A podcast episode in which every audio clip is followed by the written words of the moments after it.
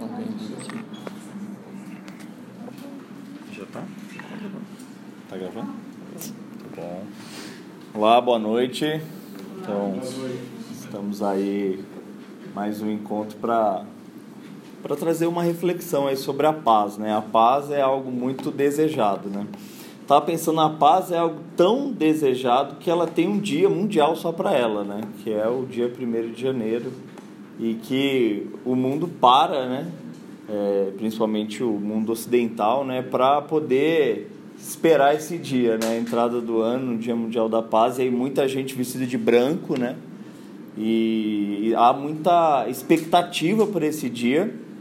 E a gente entra o ano celebrando a paz, desejando a paz e fazendo diversas promessas para que essa paz tão esperada venha nesse ano que entra aí agora. Né? E, eu não sei né, onde você estava na virada desse último ano, mas talvez seja lá onde for, com que roupa você estava, mesmo não estando de branco, talvez desejando a paz você também estava. Né? Eu me lembro quando eu era adolescente, e assim, aí às vezes a gente cria a nossa, o nosso próprio ritual, né? Me lembro uma vez, quando eu era adolescente, gostava muito de rock and roll, ainda gosto de rock and roll, né? Então eu não andava de branco, né? Mas eu queria sentir paz, mesmo sendo do rock and roll, entendeu? Eu sentia paz de preto. Não é? Aí eu pensei, bom, então eu não vou passar a virada do ano de branco, passar de preto, mas era importante ter algum rito ali para mim, e eu concluí naquele ano que eu deveria entrar na virada do ano ouvindo The Doors e estourando uma garrafa de champanhe. E aí eu com Walkman na, assim, na, na calça, dei play faz um tempinho, né? Dei play na fita, Love Me Two Times do The Doors, estourei a garrafa de champanhe em mais um ano que se iniciou sem a tal da paz chegar, né? Mas a realidade é que muitas promessas são feitas e muita gente espera entrar o ano no Dia Mundial da Paz e viver o restante do ano em paz. Um, alguns bons dias já se passaram desde essa última virada, né? E talvez você desejando a paz, será que já encontrou? Será que esse ano você tem vivido mais em paz do que no mínimo no ano anterior? Ou será que esse ano já é a paz desejada? Né? Será que existe algo capaz de acionar o gatilho da paz, onde de repente eu aperto e pronto, agora eu estou em paz? Será que é possível isso? Como vocês têm vivido esse ano? Mais em paz ou menos em paz ou a mesma coisa? E aí? Pensando na virada do ano para cá, esse ano tá legal, tá dentro da expectativa ou nem tanto? Mais em paz. Mais em paz. No trabalho, na família. Quem mais? Mesma coisa, mas tá bem da hora. Mesma coisa, mas tá bem da hora. Muito bom. Eu paz, mas quando eu olho pra o que tem acontecido, né, que já aconteceu no começo do ano pra cá, eu falo, gente, precisa demais, né? Porque tá, tá tirando a paz. Né? Sim. Quando a gente. Ah, desculpa, É, no meu, no meu caso, né, pensar tantas coisas que eu, que eu vim planejando para começar esse ano, o fato de estar acontecendo aquilo que eu estava. Quantas vezes a gente planeja e não acontece, né? O fato de ter planejado e estar acontecendo, para mim, é, é um, eu tenho um sentimento bem positivo em relação a tudo que eu que estou vivendo agora. Muito bom. Será que é possível acionar um gatilho da paz? Será que tem algo que se fala assim, na hora que eu chegar lá, pronto. Aí eu acionei esse gatilho e finalmente eu estou em paz. Para a gente chegar nessa conclusão, vamos fazer um caminho reverso aqui, tá? Vamos pensar no que nos tira a paz. E aí a gente consegue pensar se então o reverso do que nos tira a paz é capaz de nos dar paz, certo? Algo que eu penso que às vezes nos tira a paz é a correria, não é? O estresse, o dia a dia. Né? Ver numa cidade como São Paulo, né? Você não precisa fazer quase nada para o seu dia começar mal, né? Você sai um pouquinho atrasado, aí já tem um ônibus ou Uber, o aplicativo não funciona, enfim, aí você vai pegar o metrô, as pessoas te levam junto. Existem muitas coisas, muita correria no nosso dia a dia. A correria é algo que nos, nos rouba a paz, certo? Então, talvez se a gente tiver a calmaria, então a, a mansidão absoluta, a calmaria, será que estaremos em paz? Olha, eu não sei vocês, mas talvez se eu for para um lugar e não tiver nada para fazer, eu fico totalmente com o tédio me consumindo e o tédio me rouba a paz. Então, se a gente fizer esse caminho, talvez a correria nos tire a paz, mas o tédio também. Então vamos pensar na falta de dinheiro. A falta de dinheiro é um negócio que tira a paz, não é? Vendo é, as contas chegando. Essa parte eu acho que a gente sabe. Talvez tenha alguém que não tenha esse problema, né? Não é? Então talvez a gente pode pensar assim, nossa, então quando eu tiver muita grana, finalmente eu vou estar em paz, porque as dívidas, as contas para pagar me tiram a paz. Olha, eu não sei se tem alguém aqui que tem muito dinheiro que possa falar de experiência própria, mas até onde eu conheço pessoas que têm muito dinheiro, tanto na história quanto nos dias de hoje, elas vivem numa ansiedade absoluta, com medo de perder, com medo de manter. Né? O próprio rei Salomão, escrevendo, escrevendo lá o livro de Eclesiastes, ele fala que quem ama a riqueza jamais dela se farta e aí, quanto mais dinheiro você tem, mais parece que é o enfado que você carrega. Então, parece que também ter pouco dinheiro tira a paz, mas também ter muito dinheiro tira a paz também. Né? Eu fiquei pensando hoje mesmo, né? É, é, é muito, foi muito triste receber a notícia, né? Hoje da queda do helicóptero lá do Bochá e aí eu fiquei pensando, né? Tipo assim, morrer de helicóptero talvez é um negócio que eu não correria esse risco, a não ser que ele caísse em cima de mim, como pode acontecer também. O cara como motorista do caminhão, né? Não é? Mas veja só, às vezes a pessoa também tem muito dinheiro e eu fiquei até imaginando, né? O cara indo de helicóptero, que ele deve ter uma vida muito corrida e a coisa parece também que pouco dinheiro tira a paz, muito dinheiro parece que também não é garantia de paz. Lugar lotado, assim, abarrotado de gente, isso me tira a paz, não sei para vocês, assim, mas pensa aquele lugar que tem muita gente, você não consegue andar, você não consegue respirar, então um lugar cheio de muita gente tira a paz, certo? Mas então será que a paz está num lugar onde não tem ninguém? Muitas vezes o que mais vai trazer aquele sentimento de paz é estar com alguém, né? O que a gente mais quer é encontrar alguém. Então me parece também que um lugar cheio de gente, um lugar sem ninguém também não é solução para a paz. A violência. O medo da violência nos tira a paz, certo? Vivemos dias muito tenebrosos na violência, com assalto, roubo, assassinato, estupro. Né? Então a gente vive com medo de ser uma, uma presa ali fácil, indefesa, na mão dos bandidos. Então talvez será que a solução então da paz esteja em andar armado, por exemplo? E aí você vai poder se sentir mais seguro.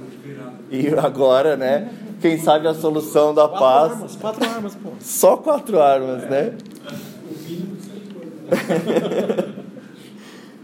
Pô, não sei se a vocês parece que a arma em mão seja a paz para o medo que a gente tem da violência, mas me parece que talvez se eu sair andar, se eu for andar armado na rua, eu vou ter menos paz ainda, porque eu vou estar o tempo inteiro alerta e pensando que se vier alguém eu vou poder matar essa pessoa e talvez né, um, esse, esse assassinato vá roubar minha paz para o resto da vida. Não é? Poxa vida, mas aí afinal nós estamos ficando num caminho sem, parece, sem opções, né? Será que é algo, se existe algo capaz de nos é, ativar o gatilho da paz, é, barulho, muito barulho talvez tire a nossa paz, né? Seja o barulho do vizinho, do baile funk, do show de rock and roll, enfim, da, da rua, né? Muito barulho. Então, será que a paz pode ser ativada com o gatilho do silêncio? Também me parece que não, porque muitas vezes a paz falta justamente porque não falamos o que precisamos falar. Né? Muitas vezes há gritos em nós que, por não falar, por não gritar, é que a gente vive sem a paz. Doença, então. Doença é um negócio que tira a paz. Então, talvez a paz esteja na saúde. Pedro Bial, né, na época que ele fazia umas apresentações lá na Globo, ele fazia essa fala e acho que até no Big Brother depois, né, ele foi caindo, né, acabou lá no Big Brother, ele falava assim, né, saúde e paz, o resto a gente corre atrás. Talvez, então, se a, se a doença nos tira a paz, talvez a saúde nos dê a paz. Mas a minha pergunta é: será capaz de viver, será que seremos capazes de viver nos dias de hoje plenamente saudáveis, sem viver a paranoia de manter essa saúde o tempo todo? Porque a impressão que eu tenho é que hoje tudo faz mal. Então, talvez a saúde também não é sinônimo de paz. Talvez não seja a saúde que vá ativar esse gatilho da paz. Então, eu trago aqui uma conclusão nesse momento que, ao que me parece, não podemos ativar o gatilho da paz com algo externo. Não podemos ativar o gatilho da paz nem com pouco dinheiro, nem com muito. Nem com arma, nem desarmado. Nem saudável, nem doente. Nem sozinho, nem acompanhado, nem gritando, nem em silêncio. Afinal de contas, nada disso nos garante essencialmente a tão esperada e almejada paz. Então, se a gente for então, a gente viu que situações fica difícil. E se a gente for então para algumas filosofias, podemos acionar algumas teorias filosóficas e de repente ver nelas o caminho para a paz. Talvez no carpe diem. Vamos viver só hoje. E tranquilo né? Como diz uma música, hoje eu só quero que o dia termine bem. Mas o Carpe Diem, que ele propõe assim, cara, vamos aproveitar hoje, o momento, viver o agora só. Mas aí que? Tá, o dia tem 24 horas. Você não começa na primeira hora garantindo que daqui a 23 horas você vai continuar do mesmo jeito. E você só conclui se você viveu aquele dia em paz quando ele termina e aí já está chegando outro. Então parece que não dá para viver em paz no Carpe Diem. Concorda? Porque eu começo o dia, eu preciso viver em paz. Eu não vivi ainda. Se eu concluir no final dele que eu vivi em paz, acabou o dia, começa outro. E aí não parece também uma solução. Até porque existem outras teorias que vão dizer que a paz não está em viver um dia de cada vez, mas ter um bom planejamento estratégico de longo e médio prazo onde você olha e vê que está tudo organizado pelos próximos 10, 15, 20 anos. Mas aí a gente cai também naquela coisa que é a ansiedade. E a ansiedade é algo que nos rouba a paz. Talvez algo que possa então nos trazer paz é uma vida hedonista. Ah, vamos é, aproveitar o máximo que a gente pode, isso vai nos dar um prazer e beleza. Existe um livro é, chamado A Confissão de Tolstói que ele faz uma reflexão muito interessante. Quando ele fez 50 anos de idade, e ele era um escritor muito famoso, um cara rico, um cara inteligente, e aí ele chega com 50 anos de idade e ele fica, ele não vê sentido mais na vida dele. Ele fica muito preocupado e mesmo tendo fama, inteligência, família, dinheiro, ele não, ele não conseguia sentir em paz. Então ele se propõe a refletir sobre a vida e ele escreve esse livro A Confissão. E ele diz que ele passou ali por algumas saídas onde de repente a pessoa pode falar assim: ah, não, agora eu estou bem. Um dos caminhos que ele aponta é a ignorância. Ele fala: ah, talvez não saber nada te deixe em paz. Eu não sei nada, beleza, né? Aí no caso dele. Oi? A ignorância é uma bênção. E aí, no caso dele, Tolstói fala assim: puxa, mas para mim já não dá esse, porque se eu estou fazendo essa reflexão é porque eu já entendi alguma coisa. Então, a ignorância também talvez não seja a saída para ativar o gatilho da paz para nós. A segunda opção que ele vê é o hedonismo. Ele fala assim: ah, vamos viver uma vida buscando prazer a todo e qualquer preço, a todo e qualquer custo. Aí ele diz para ele assim: puxa, mas para mim essa saída também não funciona porque eu não consigo. E aí ele usa até o rei Salomão como um grande exemplo de um cara hedonista, que teve tudo que os olhos dele viram, ele, ele teve. Aí ele diz assim: Eu não consigo ter mil mulheres pensando que tem alguém que não tem nenhuma. Eu não consigo morar num castelo pensando que tem gente que não tem onde morar. Então, a vida hedonista é uma das opções filosóficas que são propostas para vivermos em paz, mas a gente sabe que, em muitos casos e para muitas pessoas, ela não é também capaz de ativar o gatilho da paz, porque seja talvez muito difícil viver em paz tendo tanto, sabendo que alguém do seu lado não tem nada. Então, talvez, aí ele diz que uma outra opção que ele vê e aí no livro de Tolstói é, é, é pesado essa parte, ele diz que ele, ele entende que a terceira saída é o suicídio. Fala, então nada faz sentido, então eu me mato. Só que ele também vive com a incógnita do que acontece depois, que ele não sabe depois do suicídio, se o suicídio vai ativar o gatilho da paz. E ele diz que não era corajoso o suficiente para ativar esse gatilho. E aí ele para aí no livro e mais tarde ele vai concluir é, dizendo que ele viu a solução para o sentido da vida e, consequentemente, a busca da paz, a conexão com algo maior, com algo eterno, com algo infinito se relacionando com a nossa finitude. E aí ele coloca a fé. A fé como algo, um caminho a se perseguir mais próximo para alcançar a paz. Mas quando a gente pensa em fé também, a fé é um negócio meio, né? Como, como diz uma música aí também brasileira, é preciso ter fé, só não se sabe fé em quê, né? E algum tipo de fé todos nós temos, né? A gente vive com a relação de fé todos os dias. É, quando a gente vai dirigir um carro e você pisa no freio, você tem fé que o carro vai parar, porque você não está vendo todo o mecanismo do carro em perfeito funcionamento. Então, será que é a fé em qualquer coisa que vai nos trazer essa paz? É uma reflexão para a gente pensar. Nesse momento, eu quero compor na nossa reflexão aqui um poema que se chama Felicidade Realista, da Marta Medeiros. E eu vou ler aqui para gente, para que ela, para que esse poema possa trazer mais luzes aí para nossa reflexão dessa noite. Felicidade realista, Marta Medeiros. A princípio, bastaria ter saúde, dinheiro e amor, que já é um pacote louvável. Mas nossos desejos são ainda mais complexos. Não basta que a gente esteja sem febre. Queremos, além da saúde, ser magérrimos, sarados, irresistíveis. Dinheiro? Não basta termos para pagar o aluguel, a comida e o cinema. Queremos a piscina olímpica, uma temporada num espaço cinco estrelas. E quanto ao amor? Ah, o amor. Não basta termos alguém com quem podemos conversar, dividir uma pizza, fazer sexo de vez em quando. Isso é pensar pequeno. Queremos amor, todinho. Queremos estar visceralmente apaixonados. Queremos ser surpreendidos por declarações e presentes inesperados. Queremos jantar à luz de vela de segunda a domingo.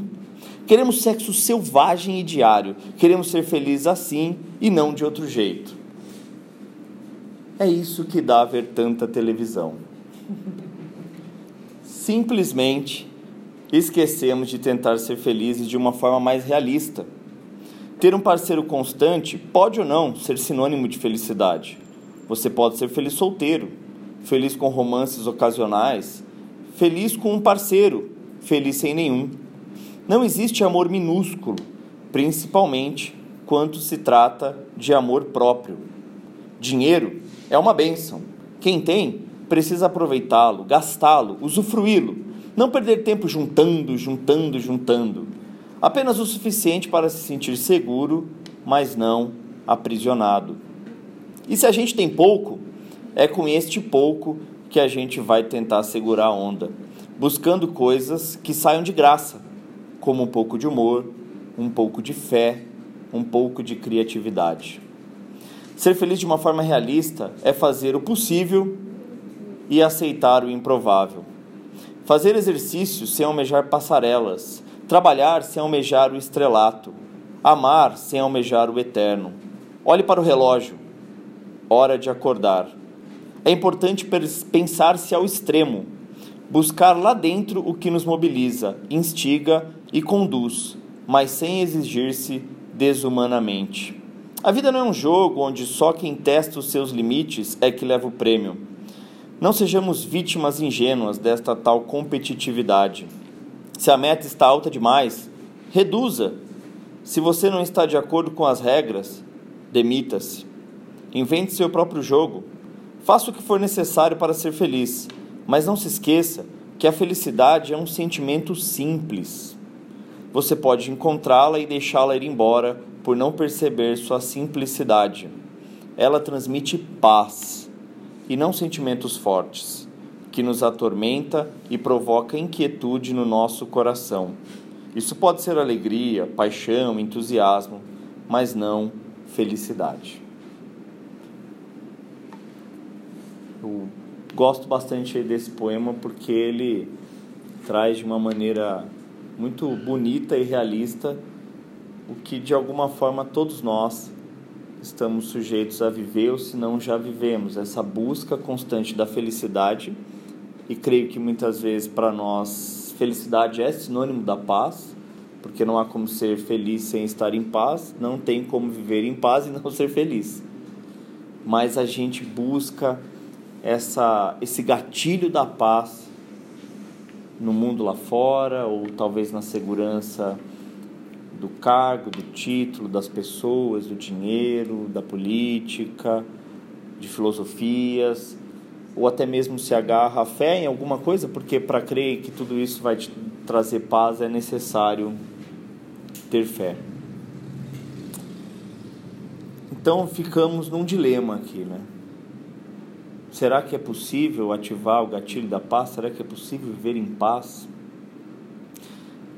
Eu Estou ali um pouco realmente com Tolstói e talvez com Marta Medeiros, de que é algo simples, que não pode ser necessariamente traduzido em coisas materiais. Eu acredito que a ausência de paz nossa, ela está diretamente ligada à ansiedade das coisas finitas, à efemeridade das coisas. Nós estamos passando, o mundo vai passando e o que a gente tem vai passando também. E isso gera uma ansiedade enorme. Essa finitude das coisas, sendo que há no nosso coração o desejo de ser eterno. Na finitude das nossas vidas há o desejo de viver o infinito. E nada que é finito é capaz de trazer a paz que o desejo é infinito. Há muitos anos atrás, Jesus Cristo, numa situação, é, ele encontra, né, essa história está ela é relatada no Evangelho de João, no capítulo 4. Ele encontra com uma mulher, uma mulher que o texto diz que ela era samaritana. Jesus era de origem judaica, né, era judeu, e essa mulher era samaritana, então era ali da Samaria e é, na época, isso é mais ou menos uns dois mil anos atrás, já era desafiador, era, era ainda mais desafiador ser mulher, né? era ainda mais desafiador ser samaritano num ambiente onde havia uma presença muito forte judaica e romana. Então pensa num povo que já não era muito bem visto e ela era mulher ainda. E a situação diz que Jesus ele se encontra com esta mulher num poço para tirar água por volta do meio-dia. E essa mulher estava lá tirando água desse poço, nesse horário, com um sol a pino, e Jesus encostado ali naquele, naquele espaço, ele sente sede e pede para a mulher: Puxa, me dá um pouco de água. Essa mulher, olhando para ele, diz assim: Poxa, como você que é judeu está pedindo água para mim que eu sou samaritano? Né? Eu creio que esse reconhecimento se deu já prontamente pela aparência dos judeus, que até hoje, se a gente for na rua e ver um judeu mesmo, a gente vai fazer, você é judeu, né? E ela olha e fala assim: Poxa, você é judeu e está pedindo água para mim, eu sou samaritana. Ali é uma cena que, se a gente estiver ali na situação de qualquer um, a gente vai estar tá com o desejo da paz, né? Porque tá, o sol tá quente, ela tá trampando, pegando água Jesus pede uma água dela, cria um conflito. Então, assim, é uma situação complicada. E aí Jesus diz o seguinte: olha, se você soubesse quem é que está te pedindo esta água, é, você me daria, porque se você me pedir, eu posso te dar uma água viva. Porque quem bebe desta água aí do poço volta a ter sede, mas quem beber da água que eu lhe der terá dentro de si uma fonte que vai jorrar para sempre. E aí ali ela fica confusa e ela diz: Bom, então me dá essa água porque eu não preciso mais vir aqui no poço beber essa, buscar essa água, porque era um trabalho árduo.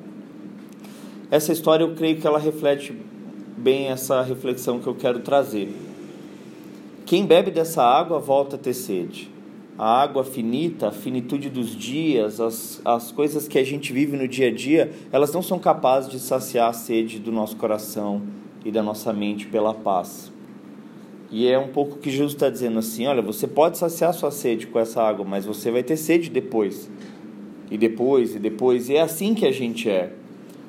É, a gente pode ter dinheiro hoje, mas amanhã a gente vai precisar de mais. A gente pode ter um cargo bom hoje, amanhã a gente vai precisar de mais. A gente pode né, ter alguém hoje, mas amanhã talvez a gente queira outra pessoa ou mais pessoas. E, e essa busca por sempre algo a mais, para que talvez alguma coisa ative esse gatilho da paz. E ali era mais ou menos essa situação. E aí Jesus diz assim: Olha, então vai, né? Chama o seu marido aí para a gente continuar essa conversa. E nisso ela diz: Eu não tenho marido.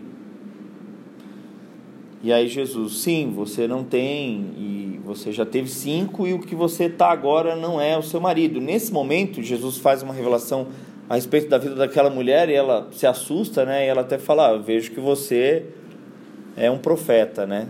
Você sabe das coisas.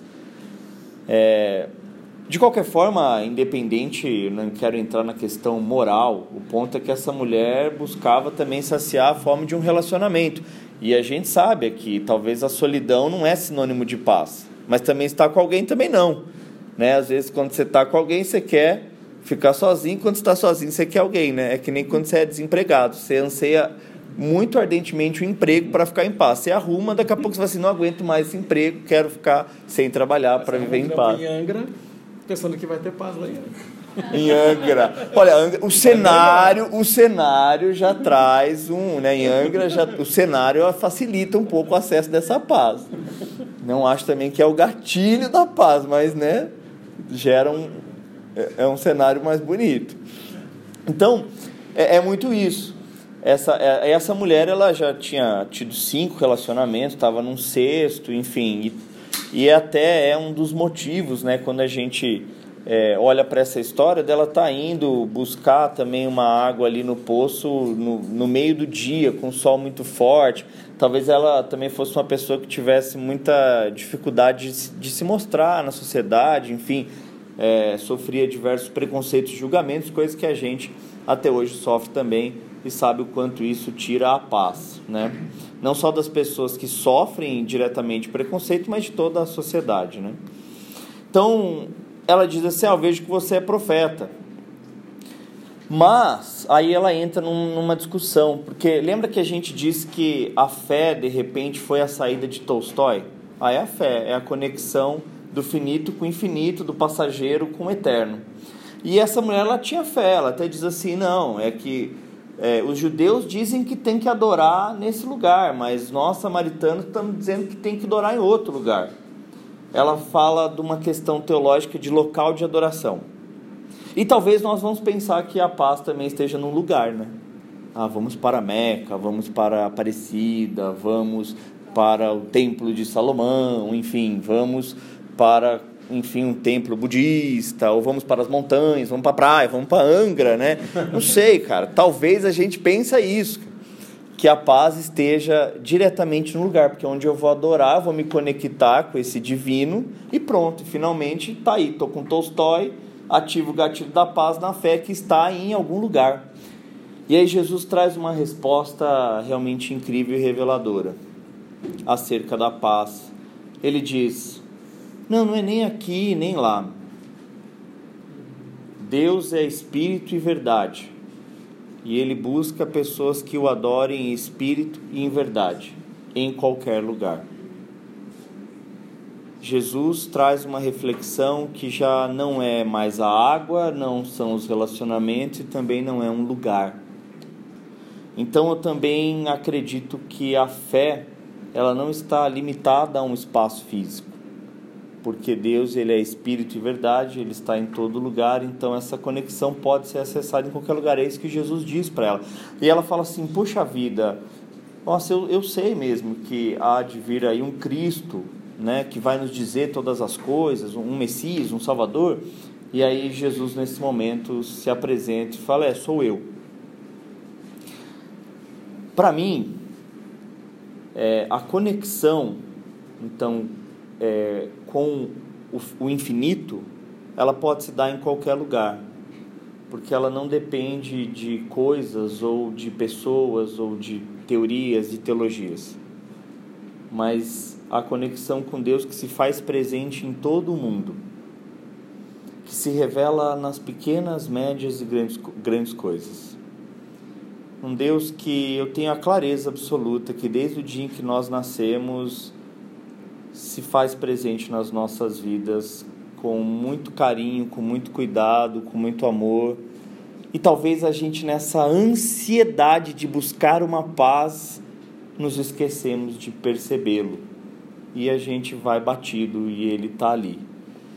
Esse Jesus que conversa com essa mulher e se apresenta como Cristo, a história conta que mais tarde ele vai e entrega a sua própria vida né, e morre.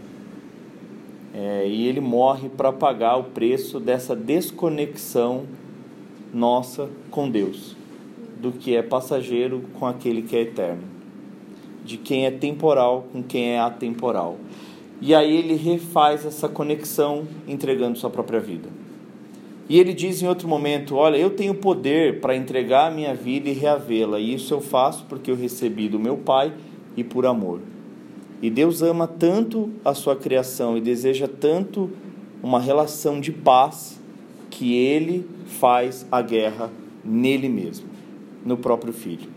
E ele vai e paga todo o preço que é dessa morte, dessa ansiedade, dessa injustiça em si mesmo e ele ressuscita três dias depois, porque ele tinha poder para reavê-lo, e essa morte foi justamente para trazer essa conexão novamente com o que é, com o que é infinito. E o próprio Cristo diz: Olha, eu vim para que vocês tenham vida e tenham abundância, e a gente sabe, não tem como viver uma vida abundante, feliz, sem paz. E é quando ele diz também: eu vos dou a minha paz, eu vos deixo a minha paz, não como o mundo dá, porque a gente viu aqui que em diversas situações o mundo não é capaz de nos dar essa paz. Ele diz então que ele é o príncipe da paz. Ele é a pessoa capaz de nos trazer a conexão de paz e trazer a harmonia do que é passageiro com o que é eterno do que é finito com o que é infinito. E essa, o acesso a essa paz, esse gatilho da paz, eu pessoalmente acredito que está numa relação pessoal com Jesus Cristo, independente de lugar, independente de placa de igreja, de denominação, porque Cristo é o próprio Deus que se fez carne e habitou entre nós e veio, saiu do seu templo de paz para viver o caos dos nossos dias para restabelecer a paz dos homens com Deus. E eu acredito que Ele está nesse momento diante de todos nós, nos chamando pelo nome para caminhar conosco e nos restabelecer a paz com Deus, assim comigo, com, com nós mesmos e, consequentemente, com o mundo lá fora, porque o mundo não vai ser capaz de nos dar a paz. Ideias, filosofias não serão capazes de nos dar a paz. Nem a própria religião é capaz de nos dar a paz.